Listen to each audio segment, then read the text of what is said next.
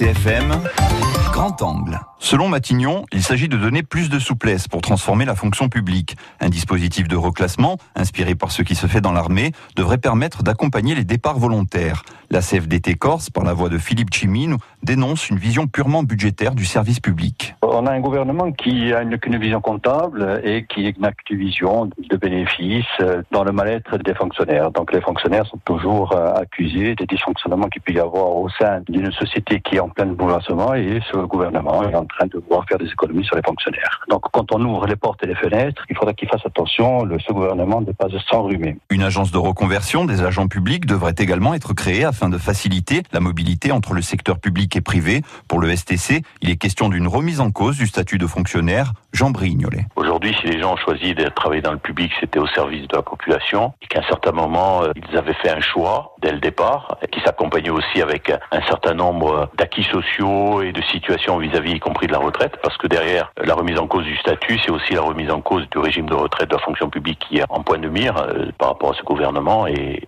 c'est ce qui nous inquiète euh, fortement, puisqu'on commence d'abord par le statut, comme on a commencé par les cheminots par rapport au statut, puis après on va dérouler sur euh, la remise en cause d'acquis sociaux, de régime de retraite, et y compris de carrière. Parmi les autres chantiers annoncés, il est prévu un recours plus large aux contractuels. Mathieu Caillot pour Force ouvrière. C'est évident qu'un employé contractuel, bah, il a un statut beaucoup plus fragile hein, par rapport au statut de la fonction publique. Alors fragiliser l'emploi dans la fonction publique, ça sert à quoi? Bah, C'est pour mieux le supprimer tout simplement. Ce sont des annonces catastrophiques euh, au plan national, mais surtout ici en Corse. Tout simplement parce qu'ici l'emploi public, euh, il est vital. Il faut savoir que 28% de l'emploi salarié en Corse, c'est la fonction publique. Hein. Ça représente environ 30 000 agents de la Corse.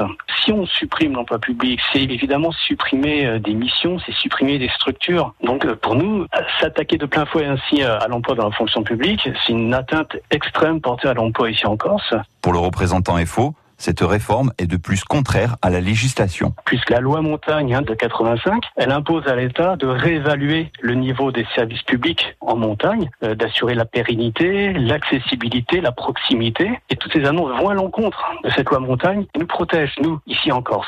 Le gouvernement devrait proposer un projet de loi pour le premier semestre 2019. France Bleu, France Bleu RCFM.